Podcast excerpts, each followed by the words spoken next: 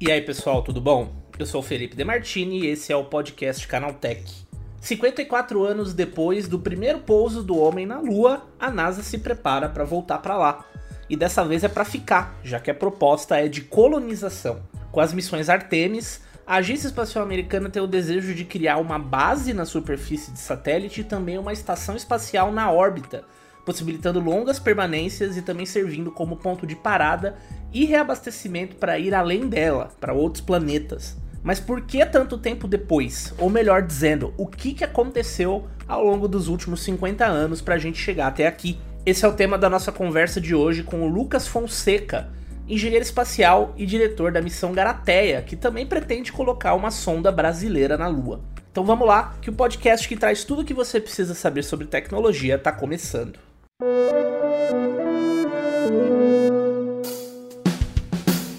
Sejam todos bem-vindos e bem-vindas ao podcast Canaltech, o programa que te atualiza sobre tudo que está rolando no incrível mundo da tecnologia. Não esquece de seguir a gente no seu aplicativo preferido para receber sempre os episódios novos em primeira mão. E claro, deixa uma avaliação para a gente lá, para a gente ficar sabendo o que você está achando do podcast Canaltech.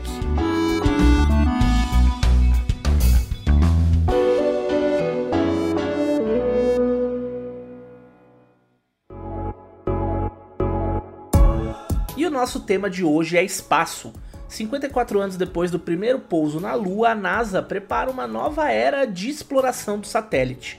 Com as missões Artemis, a ideia é ir até lá para ficar. Deixando para trás o aspecto político ali da Guerra Fria no final dos anos 60, um dos objetivos de agora é firmar uma base lunar, assim como uma estação espacial na órbita do satélite, para que sirvam como ponto de parada para missões que vão além dela. Uma das ideias, como você deve estar imaginando, é possibilitar a viagem a outros planetas e Marte é o primeiro destino provável. Também tem o que explorar e descobrir na Lua. Materiais, minérios e outros elementos podem representar a resposta para muitos dilemas que a gente encontra aqui na Terra. E essa nova leva de missões também possibilita descobertas que não eram possíveis há 50 anos. Para falar sobre isso, o podcast Canaltech deste sábado convida o Lucas Fonseca, engenheiro espacial e diretor da missão brasileira Garateia, que também trabalha para enviar uma sonda para a Lua. Então vamos lá, que o programa está começando. Então, 54 anos depois né, do primeiro pouso na Lua, a NASA já está preparando uma nova era de missões. O que, que mudou de lá para cá? É, eu sei, imagino que seja uma pergunta super ampla, né? Mas o que, que mudou de lá para cá e quais são os objetivos dessa vez? Bom, quando a gente teve o programa Apollo, né, começou ali, comecinho na década de 60, chegamos na Lua efetivamente em 69, ele era um programa muito pautado num programa é, geopolítico, né, perante uma corrida espacial ali com a União Soviética, que tinha muito mais um caráter de exploração do que colonização. Então a ideia naquela época é, bom, é, temos que chegar na Lua, e aí é, é engraçado, né, porque a União Soviética conseguiu grandes feitos quase todos eles na frente dos americanos, e aí os próprios americanos colocaram como linha de chegada a chegada à Lua, né? Isso nunca foi uma coisa que foi acordada entre as partes, mas foi o que foi vendido ali, principalmente no discurso em 62 do Kennedy. Ele fez um discurso dramático no Texas, no estádio do, do Rice, falando que ir à Lua, eles não estavam indo porque era fácil, mas porque era difícil, e aquela era o principal modo que eles tinham de medir a capacidade como nação, né? Então foi uma propaganda muito grande ali nessa ideia de se chegar à Lua, muito baseado nesse sentido de que vamos ganhar essa corrida. E, e aí volta a falar que tinha um caráter exploratório, de quem chegaria primeiro, quem encostaria na Lua primeiro. É, os soviéticos tinham lá um programa resposta ao programa Apollo, né? Tentaram lançar o foguete algumas, acho que duas vezes, e o foguete falhou as duas vezes.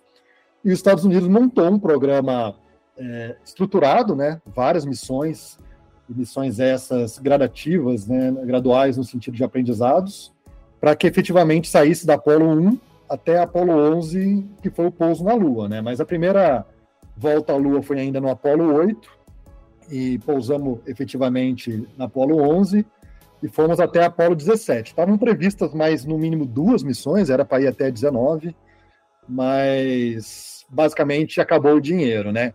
E aí, é, claro, né, chegaram na Lua, é, e cada vez que eles iam para a Lua, com exceção da Apollo 13, que todo mundo conhece é o filme do Tom Hanks, que deu aquele problema todo, eram missões que somavam é, maiores capacidades. Né? Então, a primeira que foi lá e ficaram poucas horas na superfície, já teve missões mais avançadas que levaram um Jeep, que colocaram na superfície, e os astronautas ficaram indo para cima e para baixo com um Jeep na Lua. Né? Então, o negócio foi realmente incremental.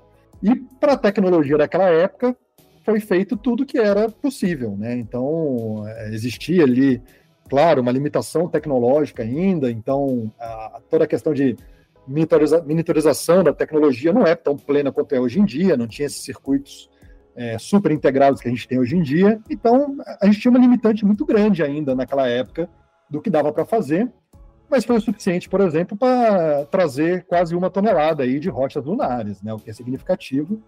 E entre essas coisas foram feitos diversos experimentos, foram testadas diversas hipóteses, e acabou sendo uma coisa que satisfez ali a, a, ciência americana, aí pelo menos até alguns anos passados, né? Isso no sentido de ter pessoas efetivamente na Lua, porque a gente nunca deixou de ir para a Lua, né? Inclusive outras nações foram para a Lua desde então, como Índia e, e Japão, mas com veículos orbitando.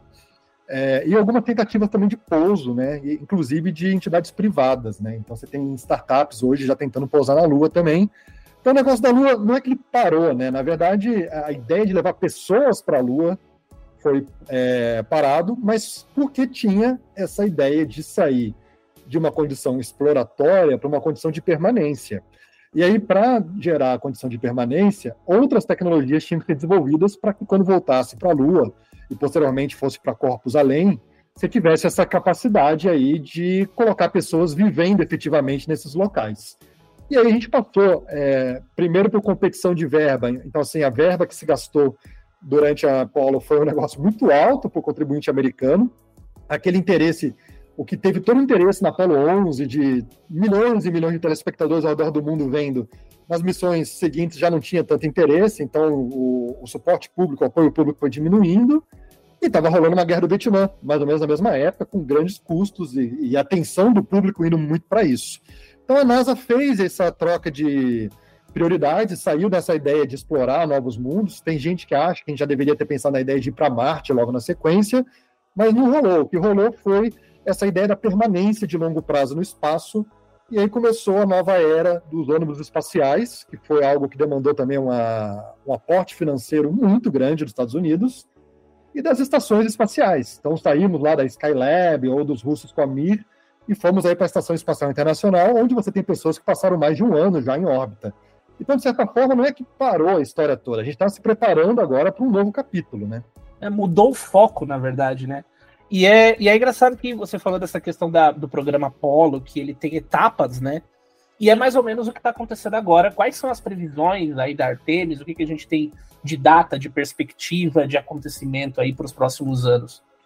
É, a, Artemis, na verdade, é meio coringa esse nome, porque você tem um grupo muito grande de atividades ocorrendo embaixo desse guarda-chuva chamado Artemis, né? Ou Artemis aí, como a gente fala em inglês. E aí você tem essas missões Artemis, que teve agora a missão 1, foi nesse ano, na verdade, que voou hum. O primeiro SLS, que foi um veículo aí de bilhões e bilhões que os Estados Unidos investiu, muito baseado ainda em tecnologias é, já estabelecidas. Você tem esse programa todo de cargas comerciais também, que a gente pretende mandar para a Lua, então essa inclusão cada vez mais da iniciativa privada, mas principalmente essas missões seguidas, né, que estão dando o nome de Artemis 1, Artemis 2, Artemis 3, que é, de novo, esse aprendi, aprendi, essa aprendizagem gradual aí, né, das coisas a serem feitas. Então agora foi enviada uma primeira cápsula uh, que ficou ao redor da Lua uh, algumas boas semanas e voltou para a Terra, e agora, até o término do ano que vem, a previsão está para o começo aí do, de dezembro do ano que vem, a Artemis 2, aonde vai levar já quatro astronautas para dar uma volta ao redor da Lua. É, vai ficar menos tempo do que ficou essa primeira cápsula. A primeira foi realmente para qualificar a cápsula no ambiente de espaço profundo, então ela ficou aí várias semanas em, em órbita. Mas essa nova empreitada aí com os astronautas no término do ano que vem, aí eles vão ficar em torno de 10 dias só, tá?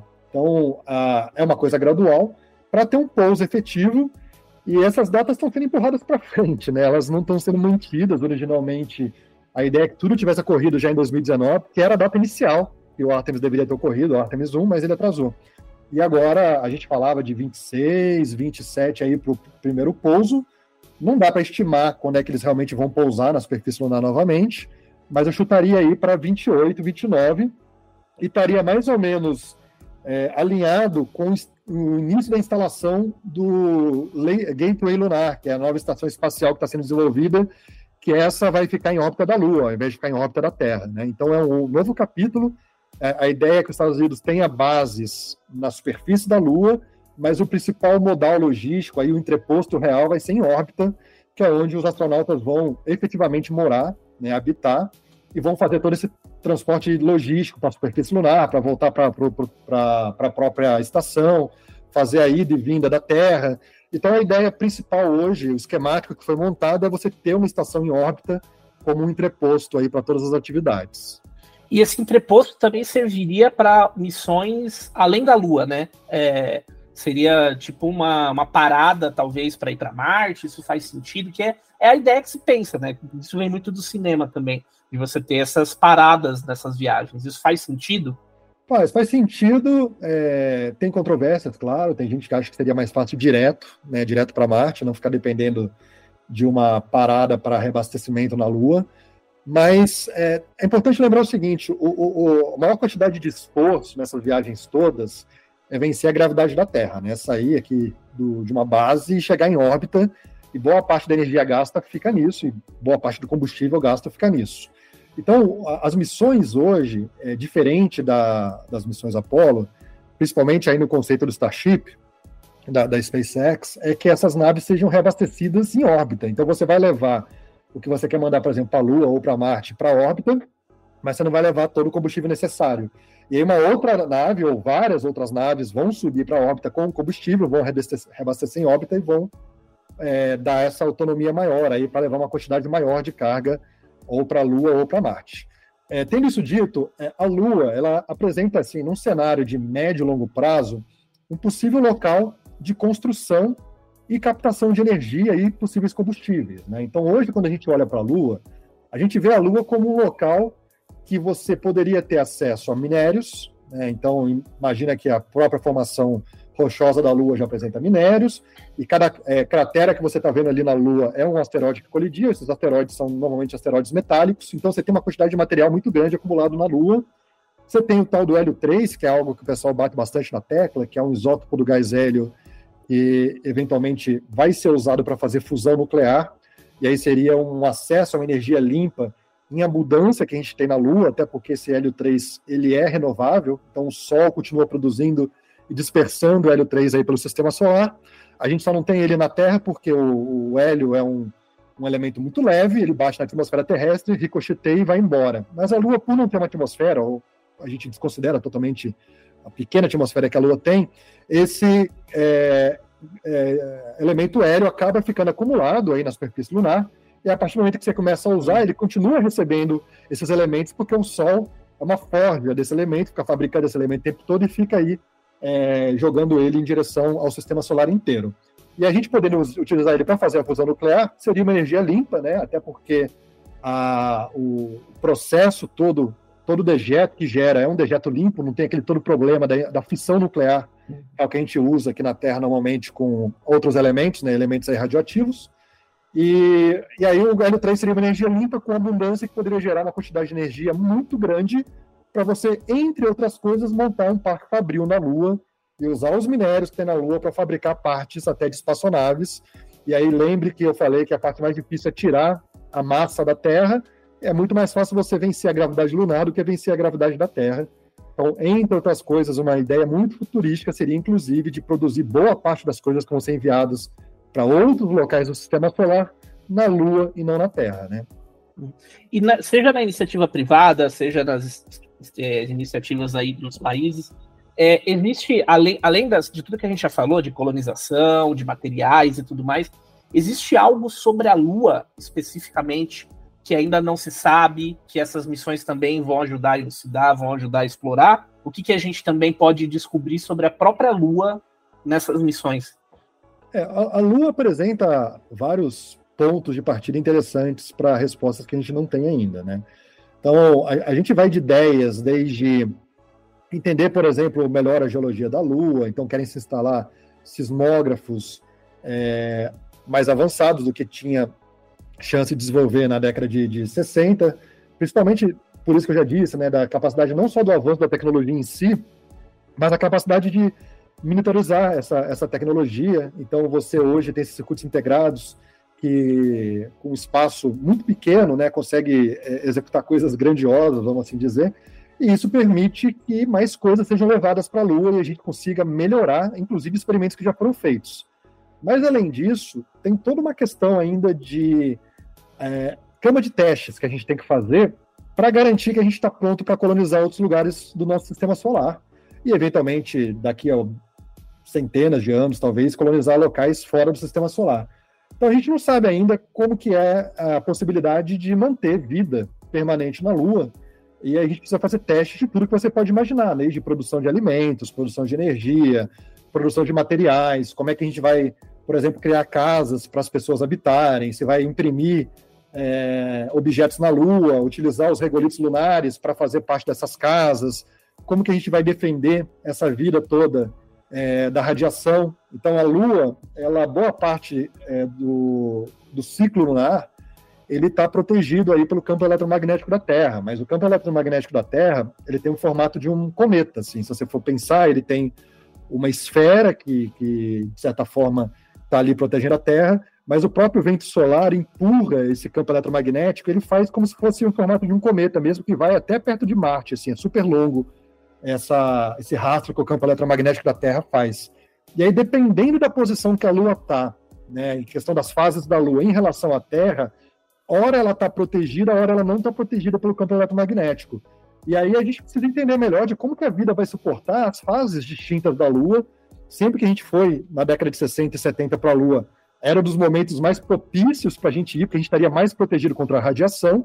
Mas a partir do momento que a gente começa a viver de forma permanente na Lua, tem que entender como que a gente vai se proteger dessas radiações todas, né, radiações cósmicas, e como que a gente vai, de certa forma, criar meios também de, usando materiais já existentes na Lua ou de novos materiais, criar mecanismos de defesa, sejam eles até biológicos, em relação a essa nova empreitada que é habitar por um período maior a Lua. Né? Então tem muita coisa ainda a ser descoberta, mas são coisas que a gente não tinha necessidade de responder elas antes. A gente está tendo necessidade de responder elas agora, e até por isso que existe esse esforço tão grande de levar uma continuidade no, no quesito lunar, porque a gente está começando a se sentir pronto para esse novo capítulo da exploração espacial, que é da permanência além da órbita da Terra.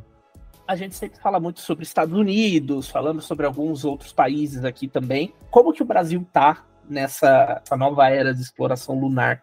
A gente tem algum envolvimento, tem algum tipo de acordo? Como é que está a postura do Brasil nesse movimento todo que está rolando?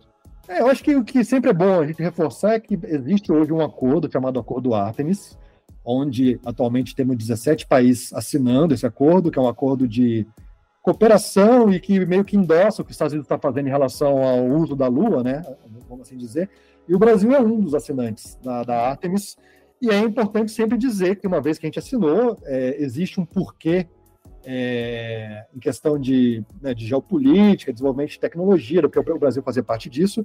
Então é importante o público sempre se inteirar dessas coisas todas, até para é, empurrar o Brasil no sentido de que tem que ter um apoio popular, o Brasil tem que fazer parte disso se quiser fazer parte dessa nova economia, não só lunar, mas essa economia espacial toda que está agora abrindo aí pro, no horizonte do, das próximas décadas e quem vai poder realmente fazer acesso a, a recursos naturais, a descobrimento, é, essas descobertas todas de novas tecnologias, novas ciências, são essas, essas nações que vão participar agora, começando pelas missões Artemis, pelo lado dos americanos, ou outras nações que estão se alinhando junto à China. A China também tem um programa concorrente ao programa Artemis, então alguns países estão assinando com a China, alguns países estão assinando com, com os Estados Unidos, o Brasil Existe aí até a, no bastidor falando que talvez assine com os dois lados. Uhum. E, e aí cabe também a, ao público geral, ao público leigo, né, pessoas que têm interesse e tal, começar a entender um pouco melhor a importância da participação do Brasil nesse quesito todo e a gente achar que essas tecnologias não deveriam ficar restritas a poucas nações, que a gente deveria fazer parte disso tudo, porque a colheita que a gente está plantando agora lá na frente vai ser uma colheita aí que vai, com certeza, modificar toda a economia do mundo, né? Que a gente está falando de acesso aí a cada vez mais a recursos naturais que não estão só no planeta Terra. Vamos ficar de olho no céu e muito obrigado ao Lucas Fonseca, diretor da missão brasileira Garateia, pela participação. E agora vamos para o nosso quadro Aconteceu Também, com as notícias mais importantes.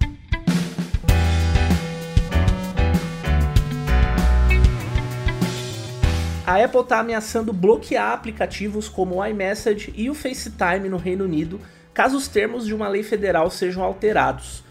No caso, a empresa é contrária a uma mudança no Investigatory Power Act, que permitiria ao governo solicitar a desativação da criptografia de ponta a ponta caso o acesso aos dados seja necessário durante investigações. É mais um capítulo de uma disputa de forças que já dura muitos anos entre as empresas de tecnologia e os órgãos governamentais. No caso das mudanças propostas para o IPA, o governo britânico poderia pedir a desativação imediata da proteção sem que os usuários fossem notificados a qualquer momento, e também sem a necessidade de fiscalizações ou possibilidade de apelo pelas fornecedoras. Enquanto as autoridades afirmam que essa agilidade seria necessária na investigação de crimes como terrorismo, abuso infantil e tantos outros, a Apple diz que se recusa a mudar a segurança dos seus aplicativos ou instalar portas de entrada para atender a legislações específicas, pois isso enfraqueceria os produtos para todo mundo. Em nota, a maçã também se posicionou fortemente contra a mudança e ainda citou sua inviabilidade, já que a desativação da criptografia exigiria uma atualização de software, então ela não seria nada discreta e também chamaria a atenção dos criminosos. Os mensageiros WhatsApp e Signal também se opõem à nova legislação, que está em consulta pública até o final de setembro e não tem data para seguir adiante na tramitação. Kevin Mitnick foi uma das figuras mais emblemáticas dos primeiros anos da tecnologia, o ex-hacker foi um dos primeiros a serem chamados como tal, como hacker, e também se tornou um dos mais procurados do mundo, depois de uma série de acusações de invasões a sistemas de empresas de telefonia, órgãos governamentais e universidades. Ele faleceu no último final de semana vítima de um câncer no pâncreas e foi responsável por um legado que envolve principalmente o conceito de engenharia social. Sabe o famoso golpe em que o bandido entra em contato contigo com seu nome completo e CPF tenta te convencer que é um funcionário do banco para obter os números do seu cartão ou sua senha?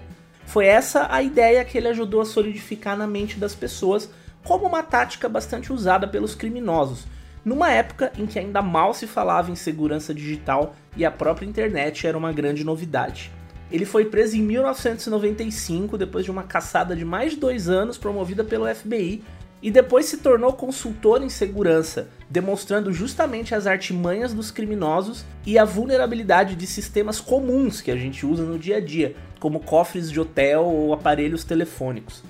Lá no canal Tech, você confere um perfil sobre o legado do Kevin Mitnick e o que a obra dele representa para a cibersegurança de hoje. Mesmo com todas as críticas dos usuários, a ideia de começar a cobrar pelas contas compartilhadas deu bem certo para a Netflix. A empresa ganhou quase 6 milhões de novos assinantes entre abril e junho desse ano. Foram mais de 8 bilhões de dólares em receita, sendo quase 2 bilhões em lucro. Todos os números dentro da expectativa da empresa. A Netflix apontou que a maior parte do crescimento aconteceu entre maio e junho, justamente quando as cobranças de taxas extras por contas compartilhadas começou a ser aplicada em mais de 100 países ao redor do mundo. E com tudo isso, a expectativa da Netflix é continuar crescendo. A previsão é de aumento de 7% no terceiro trimestre de 2023. E aí, você segue usando o serviço e está pagando a taxa extra? No Brasil, ela custa 13 reais. Todo mundo está de olho no hype de Barbie e Oppenheimer, inclusive os cybercriminosos. Na semana de estreia dos dois maiores filmes do ano, surgiram sites falsos com bonecas em edição especial abaixo do preço e promessa de download gratuito dos filmes, tudo como forma de roubar seus dados e as informações do seu cartão de crédito. Uma das páginas falsas identificadas pela empresa de segurança Kaspersky oferece uma boneca em edição especial com a aparência da atriz Margot Robbie do filme por 12 libras, cerca de 75 reais, um terço do preço original. Tudo para levar a vítima ao preenchimento de um cadastro que efetivamente realiza a cobrança, só que o produto nunca chega. Enquanto isso, sites suspeitos de streaming afirmam já ter Oppenheimer para assistir online ou baixar, sendo que o longa de Christopher Nolan, como vocês sabem, acabou de sair nos cinemas. Mas antes de liberar o acesso, vem a mordida, uma pequena taxa que também vai diretamente para o bolso dos criminosos. E nos dois casos, os seus dados e os números do seu cartão também. A recomendação da Kaspersky é que os usuários tomem cuidado na hora de fazer compras ou assinar serviços, preferindo sempre sites oficiais e reconhecidos de venda ou streaming. Lá no Canal Tech você confere todos os detalhes do golpe e mais dicas de segurança. O Nintendo Switch ajudou o FBI a encontrar uma adolescente sequestrada nos Estados Unidos. A jovem de 15 anos estava desaparecida há uma semana e foi localizada sob o poder de um homem de 28 anos que tentava abusar sexualmente dela. A principal pista que levou à localização da garota e à captura do bandido surgiu quando uma amiga viu que ela apareceu online no Switch. Ela alertou a polícia que através do endereço IP da conexão a localizou em o endereço do outro lado do país. De acordo com as autoridades, a vítima e o bandido tinham se conhecido online e ele viajou para encontrar com ela. Foi quando aconteceu o sequestro. No cativeiro, a adolescente usava o Switch para assistir a vídeos e jogar, duas atividades que acabaram sendo fundamentais para o seu resgate. O caso aconteceu em agosto de 2022, mas só foi revelado agora com a condenação do criminoso a 30 anos de prisão por crimes como produção de pornografia infantil, sequestro e abuso sexual.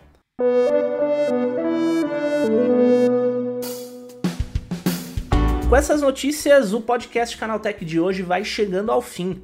Lembre-se de seguir a gente e deixar uma avaliação no seu aplicativo de podcast preferido. O programa vai ao ar de terça a sábado. Sempre tem um episódio novo às 7 horas da manhã para acompanhar o seu café. No domingo tem o Vale Play, o podcast de entretenimento do Canaltech. Esse episódio foi roteirizado e apresentado por mim, Felipe Demartini, com edição do Vincenzo Varim. O programa também tem reportagens de Guilherme Haas, Durval Ramos e deste que vos fala, Felipe Demartini. Revisão de áudio de Gabriel Rime e Samuel Oliveira. A trilha sonora é do Guilherme Zomer e a capa do programa foi feita pelo Eric Teixeira. O podcast Canaltech vai ficando por aqui e na terça-feira Gustavo Minari tá de volta ao microfone. Um abraço para todo mundo, a gente se vê por aí e até a próxima.